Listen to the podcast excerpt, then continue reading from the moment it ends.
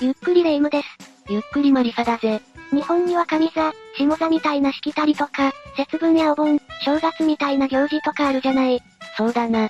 中には村八部とか、牛の国参りとか怖いものもあるでしょそれらを全部まとめていいのかはちょっと疑問だけど、そうだな。世界中にはもっと奇妙で怖いものもあるのかなって少し気になったのよね。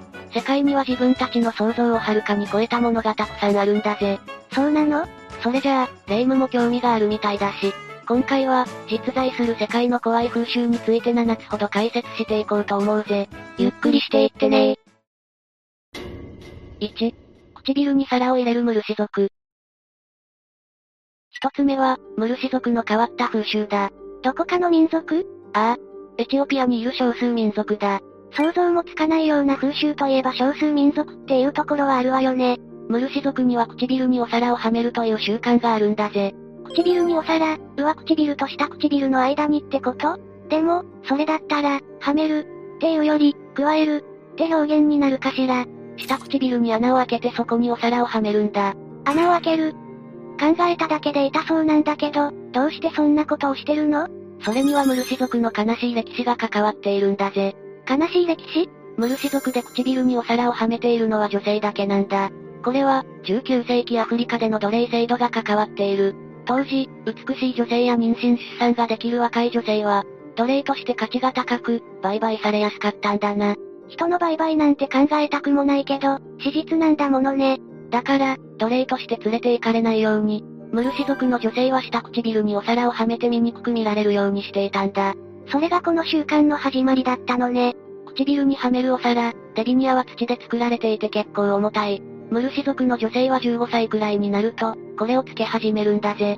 最初っから大きいものをつけるわけではないのよね。唇の限界があるからな。最初は小さいものからつけ始めて、ピアスの拡張みたいにだんだん大きなサイズにしていくんだ。なるほど。醜くするために始まったこの習慣だが、民族の中では大きなお皿をはめている女性ほど美しいとされているんだぜ。価値観って本当に、その場所によって変わるってことのいい例ね。申し訳ないけど、綺麗とかそうじゃないとかよりも痛そうっていう感想が先に来ちゃうわ。ムルシ族の今の人口は2019年の時点で5000人程度。その中でもお皿をはめているのは500人くらいなんだ。 15歳以上の女性が1割しかいないわけないわよね。多分な。この習慣も民族の中で消えつつあるのかもしれない。近年、エチオピア政府がこの習慣を禁止したこともあって、その傾向は加速気味だな。政府が民族の習慣を禁止するの不衛生で現代にそぐわない、という理由だそうだ。ムルシ族の人たちだって生まれた時にはみんなと同じ普通の体だし、お皿はギリギリのものをはめ込むから出血もする。文字通り、血の滲むような努力ね。そこから釣り革くらいの大きさまで広げる人もいるくらいなんだ。傷口から感染症になったりもしそうだし、体に負担なのは間違いないものね。確かに、政府から禁止されるのも頷けるわ。痛いし怖いと感じるような風習だけど、数年もしたらなくなってしまうのかもな。当たり前のことだけど習慣って消えることもあるのね。 2、ロードキル料理コンテスト。二つ目は、ロードキル料理コンテストだ。ロードキル料理それはイタリア料理とかフランス料理みたいな分類ということでいいのそうだな。まずは、ロードキル料理が何なのかという話をしていかないといけないな。お願いするわ。ロードキル料理というのはイギリス、ボドミンムーア在住の、アーサー・ボイドという老人が始めたんだ。ロードキル、つまり道路で惹かれて死んでしまった動物を使って料理をするというものなんだぜ。え動物の歴史体ってことそうだな。どうしてそんなものを食べようと思ったのよ。一見すると気持ち悪いし理解できないと思うかもしれないが、そのきっかけは非常にシンプル。もったいないから、というだけのことなんだぜ。始まりは案外普通だったわ。彼が一人暮らしをしていた1976年頃から、すでに路上で死んでいた動物を持ち帰るようになっていたんだ。剥製を作る仕事をしていたからその一環だったというわけだな。剥製を作る人だったのね。皮を剥ぎ、中に詰め物をして、防腐処理をして剥製は完成だ。そこでボイドは剥製作りに不必要な、中身を捨てないで食べようと思ったんだぜ。その発想に至るの、すごいわね。イタチやアナグマ、白鳥といろんな動物を食べたそうだが、一番好きなのはラブラドールだそうだ。ラブラドールって犬のああ。食べるためにわざわざ殺したりはしないから、そこは安心してほしいんだぜ。安心できないけど、まあ、いいわ。彼はもともと、反消費拡大主義者で無駄を出したくないと考えていたんだ。惹かれて死んでしまった動物を食べることで、無駄な食べ物を購入、消費しなくて済むということだな。世界には想像もつかない発想の人がいるものね。ボイドから始まったロードキル料理だが、1991年以降毎年ロードキルの料理大会が開催されるようになったんだぜ。それがロードキル料理コンテストなのね。アメリカはウエストバージニア州にある小さな町、マーリントン。そこがコンテストの会場だ。イギリスではないのね。でも、惹かれた動物の肉ってコンテストを開催するほど確保できるのそれは現実的ではないから、参加する料理人は軽か、珍しい肉を売っている店から購入するんだ。少なくとも25%を野生肉で賄うのがルールなんだ。珍しい肉が食べられるフェスってところかしら。インドやドイツなどの遠方からも参加者が来るほどだし、最近ではキジやヘビ、オポッサムなどの珍しい肉が食べられることが売りだな。結構、盛り上がっているのね。美術品や工芸品、ビスケット作りコンテスト、美人コンテストといろんな催し物も開かれていて、珍しい肉とともに魅力たっぷりなコンテストになっているんだぜ。もはや何なのかよくわからないけど、テーマが黒目な割に楽しそうなお祭りになってるのね。 3、マリルイード。3つ目は、マリルイードだ。マリルイード人の名前かしら。全然違うぜ。マリルイードというのはイギリス南西部のウェールズに古くから伝わる伝統的な祭事なんだ。祭事って何をするの馬の骸骨が色とりどりのリボンやベルで飾られて、各家庭の戸口を回るんだ。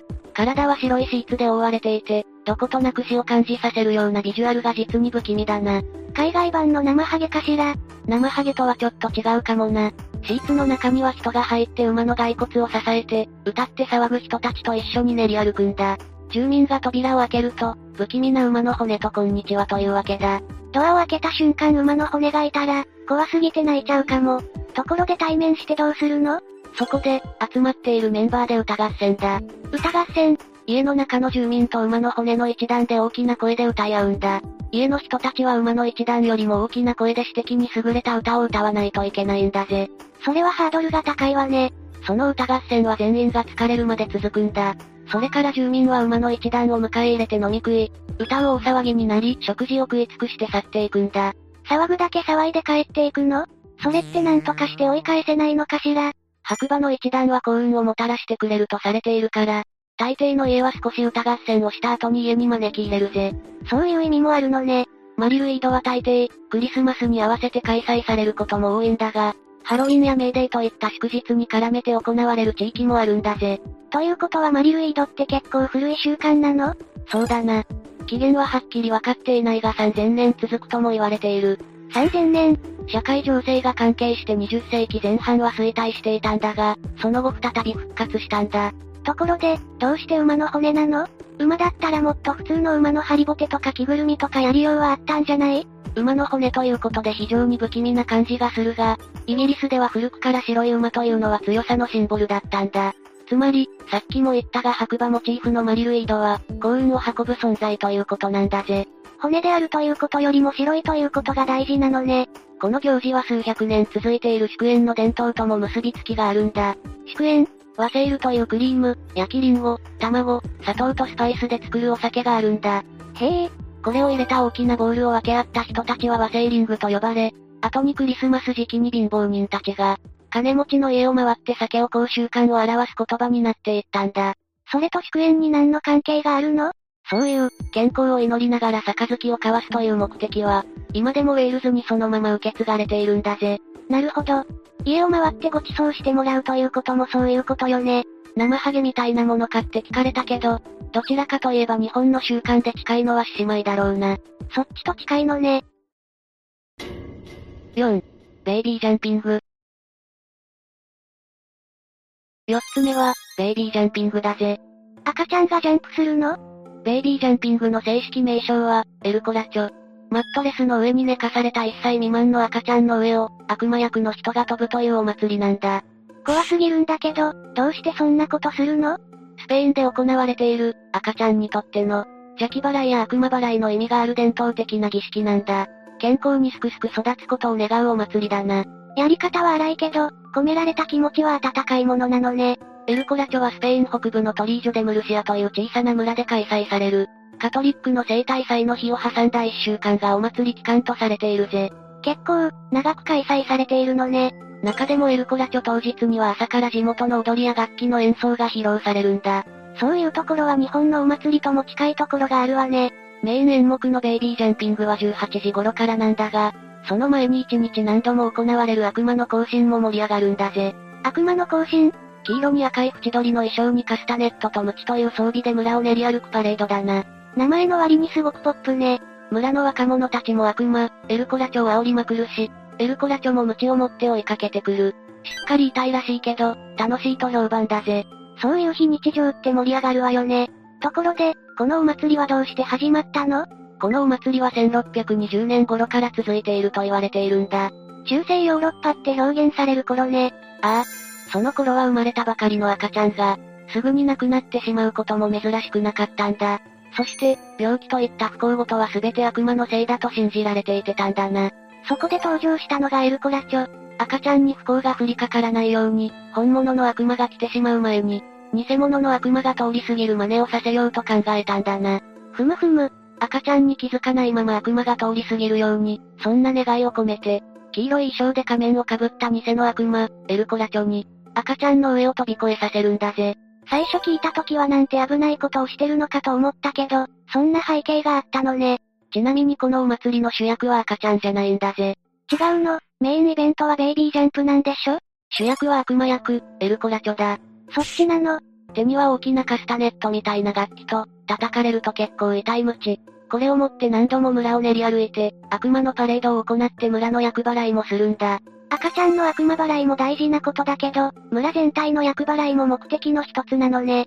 変な悪魔が出てくるし、赤ちゃんの上を飛ばせるし、怖いお祭りかと思ってたけど、実際のところを知るとみんなの幸せと健康を願うお祭りだと分かったわ。 5、サティ。5つ目は、サティだ。さっきと呼ばれることもあるヒンドゥー教の習慣で、夫に先立たれた妻が夫の遺体と共に昇進自殺することだ。そんなことがあるのなかなか信じづらい慣習だよな。いつ頃からあるものなのこの観光がいつどんな風に広がっていったかはよくわかっていないんだ。そもそもヒンドゥー教の法典にも根拠となりうるような記述もないしな。そうなのね。古代インドの記録がないから何とも言えないところではあるけど、紀元前4世紀頃に、ギリシャ人が西北インドのサティの習慣を書き記しているぜ。そんなに昔から、 17世紀にインドを支配していたムガル帝国ではサティは野蛮な風習として反対していた。禁止していたわけではないのね。支配者層はムスリム、つまりイスラム教徒だったわけだが、支配者層はヒンドゥー教が絶対多数だったからな。配慮として全面禁止にはしていなかったんだ。下手に押さえつけて反乱とか起こされても大変だものね。サティを望んでいる女性はその土地の代官に申請し、説得の上でそれでも望む女性だけに許可していたんだぜ。そこまでしてもサティを行おうとする女性がいたのね。もちろん、思いとどまる人もいたけど、ほとんどの志願者は夫と共に焼け死ぬことを望んだんだ。すごく怖いことだと思うのに、それだけ夫が大事だったってことかしら。炎を前にして逃げ出そうとしてもヒンドゥー教の司祭に押し戻されるか、教えに背いたものとして、ヒンドゥー教社会から弾かれるかのどっちかだからやるしかなかったということでもあるんだけどな。ひえ、18世紀初めにはほとんど見られなくなるサティだが、イギリスの植民地になってからベンガル都市部で再び行われ始めるんだ。どうして理由はいろいろと考えられるんだけど、植民地化の混乱によって夫を亡くした妻は、夫の霊を宿す不吉な存在だとか、ベンガルでは妻にも相続権があって、夫の親族によってサティを強制されたとかだな。やっぱり幽霊とか悪魔とか観光とかよりも、生きてる人間が一番怖いわね。 19世紀になって16歳未満、妊娠中、幼子がいる場合、強制された場合のサティは、非合法という法律もできたんだが、件数は増大し続け社会問題にまでなったんだ。紀元前から始まって19世紀にやっとなのね。その後はいろんな人の努力で1829年にベンガルで、1830年に今のチェンナイとムンバイで、サティ禁止法案が制定されたことで20世紀初めにはほとんど見られなくなっていった。これで無理やり夫の後を追わされる女性が減るわね。今でもごく稀に観光として行われることもあるみたいだけどな。この21世紀に考えられないわね。 6、アラカチュウ。6つ目は、アラカチュウだ。アラカチュウキルギスなどの中央アジアの複数の国で行われている婚姻の形で誘拐婚の一種だな。誘拐婚誘拐ってあの誘拐男性が求婚する女性をさらってしまうという風習だな。略奪婚とも呼ばれるぜ。結婚って両性の合意の上でなされるものじゃないのそうなんだが、歴史的に世界各地で誘拐婚は見られるものなんだ。古代ヨーロッパでは父親を倒して、娘をさらえるほどの屈強な人物でないといけないと考えられていたし、中世モンゴルを中心とした騎馬民族では、戦利品の一部として美しい女性を妻とする風習があったんだ。知らなかったわ。あらか中の話に戻すが、言葉の意味はかなり広くて、もともとは合意のある穏やかな結婚や、駆け落ちのことを指す言葉だったんだぜ。それがどうして略奪婚を指す言葉になっていったの ?20 世紀以降になると合意のあるあらか中、つまり駆け落ちと、合意のないあらか中が存在するようになったんだ。え結構最近の話なのそうだぜ。全然、ここ数年も行われている話だ。キルギスでは地方を中心に首都でも行われていることで、2013年の段階でも半世紀以上にわたって増加傾向なんだぜ。こんなことが年々増えてるのしかも時間が経過するごとに合意を得ないものになっていってるんだ。そんな、あらか中ってどんなことをするのまずは、花嫁がいない状態で誘拐だとか結婚のための準備を進めるんだ。そして誘拐は花婿も含めて複数人で実行される。花婿も実行犯に含まれるのね。そして誘拐前に親族からのお祝いを受け、花嫁の誘拐に乗り出すんだぜ。この花嫁というのは結婚できない年齢の女性も含まれるし、赤の他人の場合もある。調査の結果、あらか中被害者のうち、2、3割は知らない男だったというデータもあるんだ。急に知らない男に結婚しろと迫られるって怖すぎるわね。互いに知り合いだろうがそうじゃなかろうが、あらか中は発生しうるってことだな。どうやってさらってくるの方法はいろいろだな。酒に酔わせたところで複数人の男でさらったり、単純な暴力の場合もあるし、騙されて花婿の家に誘い込まれる可能性もあるんだ。どうやってでも連れ去ったら勝ちってことなのね。知り合いだろうが見ず知らずの関係だろうが、結婚を拒む場合は大抵の女性は逃げようとするけど、押さえつけられて連れて行かれてしまうんだぜ。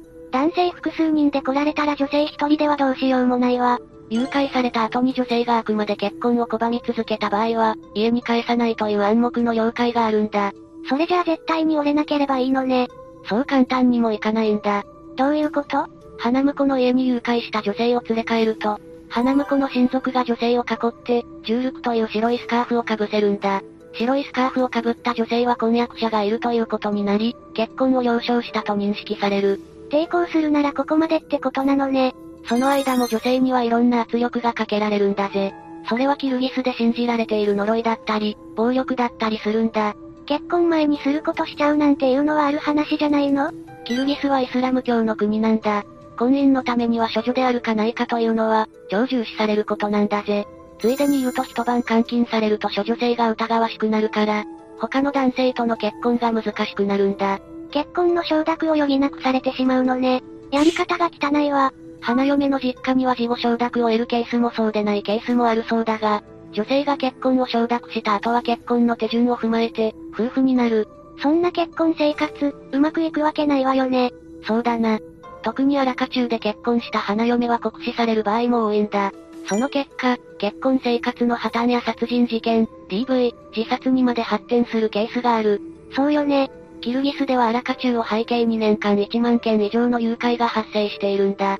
そして、女性の社会的孤立や、経済的に立場が弱くなってしまうこともある。悪いことしかないじゃない。加えて、アラカ中で結婚した女性とその子供は、アラカ中自体が違法行為であることから、法律の保護から外れることにもなってしまうんだ。法的に離婚するとか、サポートを受けるとかっていう話ではなくなってしまうのね。ああ。だから、女性が男性に対して慰謝料を請求したり訴えたりということもできない。本当になくなった方がいい慣習って存在するものね。 7. 首長族。最後は、首長族だな。首に真鍮のコイルをはめて生活している、首が長い民族だ。首に輪っかなんて窮屈そうね。どんな人たちなの東南アジアの山間部に居住して生活している民族で、ミャンマーとタイにいるんだぜ。3万人とか4万人くらいいるって言われてるけど、正確な数ははっきりしていないな。結構いるのね。この民族の女性たちは首に真鍮製のコイルをはめている。あと、両の膝下にも首と同じものを、両腕にもアルミ製の銀の輪っかを4から10個ほどはめているぜ。首はもともと長いのそれとも伸ばしているのどっちも違うんだぜ。首長族なのに正確に言うと首が長く見えるというだけなんだぜ。小さい頃から首の真鍮コイルを増やしていくことで、上顎を平たくして鎖骨を沈下させるんだ。極端な撫で型になることで首が際立って見えるということなんだ。実際に伸びているわけではないのね。でも、そもそもどうして首に輪っかなんてつけてるの重たいし、不便でしょ伝承はいくつか残っているんだぜ。精霊の怒りを買った首長族の村に虎が送り込まれて、女性の喉ばかり噛み切ったから保護するための輪をはめるようになったとか。昔話としてはありそうな話ね。かつての首長族は多くの金を持っていたが、それが原因で村内で争いが起こった。金を首にはめることで争いを終わらせ、以降戒めのために着用し続けているとか。うーん。信憑性としては微妙な感じね。現代で有力視されているのは、異様な見た目にすることで、他の部族による略奪とか他部族の男性との恋愛で、首長族から離れてしまうのを防ぐためと言われているな。なるほどね。それから、観光収入を得るためだな。どういうこと首長族の村は観光業者から、首長手当が払われているんだ。観光用で儲けるためってことちゃんと、首長族の人たちは伝統だと認識してはいるんだが、一部、特に対側の首長族では、そういう観光収入のためであるという認識の人たちもいるってことだ。首長族観光ってそんなに有名なのタイでは複数の村落で首長族観光ができて、それぞれ入村料や見学料を支払うことで観光できるんだ。各地に大小様々な首長族の村があって、観光収入を得ているんだぜ。あんまり知りたくなかったわね。その土地の伝統だと思っていたものが、観光収入を得るために観光地化しているだなんて、奇妙な風習を持っていることは事実なんだ。そこまでショックを受けることでもないと思うぜ。それよりも、誤解や偏見によって首長族の文化が間違った形で語られている方が問題だしな。誤解や偏見有名なものだと、首長族の女性は真鍮の首輪を外すと頭部の重みで首が折れて死んでしまう。というものがある。さすがにそんなことないでしょう。これは完全に観光客によって語られた間違った文化だな。何が正しくて何が間違っているのか、知らない風習だからこそしっかり判断しないといけないところよね。さて、今回は世界の怖い風習ということで7つ紹介してきたな。世界にはまだまだ知らない風習がたくさんあるのね。外から見たら日本にも変わったものはたくさんあると思うけどな。それもそうね。風習だからって全部が全部残せばいいというものでもないし、その反対に消えていってしまっているものもあるんだよな。サティとか誘拐婚はなくさないと不幸な人が増えるだけだものね。風習って考えないといけないことが多いわ。自分たちの一方的な価値観で押し付けたり、禁止したりするのも違うと思うしな。そうね。というわけで、今日の動画はここまで。動画が面白かったら、高評価とチャンネル登録よろしくお願いします。最後までご視聴いただきありがとうございました。